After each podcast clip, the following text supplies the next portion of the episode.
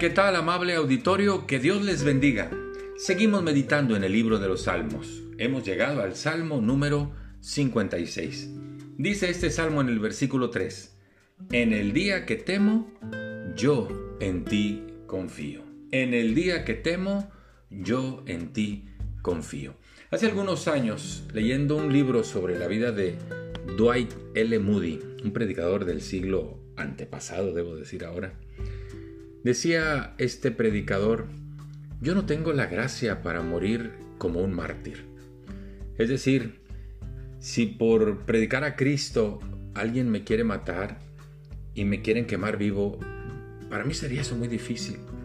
Si me quieren apedrear, si me quieren crucificar como le hicieron a Jesús, si me quieren aserrar, para mí sería muy difícil. Yo no tengo la gracia para morir como un mártir. Pero luego añadía, si en algún día necesitara de esa gracia, yo sé que Dios me la daría.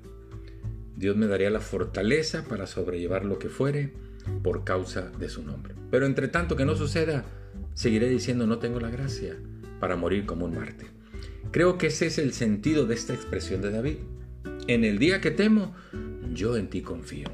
Es decir, no necesito confiar en el Señor más cuando hay una situación de peligro, ¿verdad? Yo confío en Dios cuando tengo temor. Yo confío en Dios cuando tengo una necesidad. Yo confío en Dios cuando se me presenta una situación. Y he llegado a pensar que mucha gente vive preocupada y eso le causa tanto estrés. He aprendido que la preocupación es una palabra compuesta. Pre significa antes de. Ocuparse es atender una situación. ¿Qué es la preocupación? Atender un asunto antes de que suceda. Y entonces la gente está más preocupada por lo que puede suceder sin que suceda. Y si me da una enfermedad de esas largas y penosas, ¿por qué debo estar preocupado por eso? Si no ha sucedido. Y si no llega el dinero cuando lo necesito para el pago, ¿por qué debo preocuparme por eso? Si aún no ha llegado.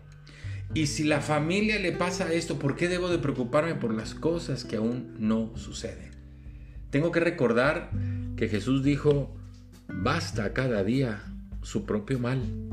Es decir, yo debo de vivir el día de hoy y no estar preocupado por lo que va a suceder mañana.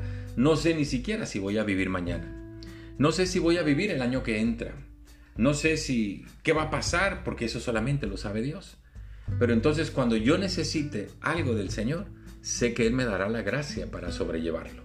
Por eso David decía, en el día que temo, yo en ti confío. Esperemos en Dios, vivamos el día con gozo y si se llega a necesitar algo, confíe en el Señor.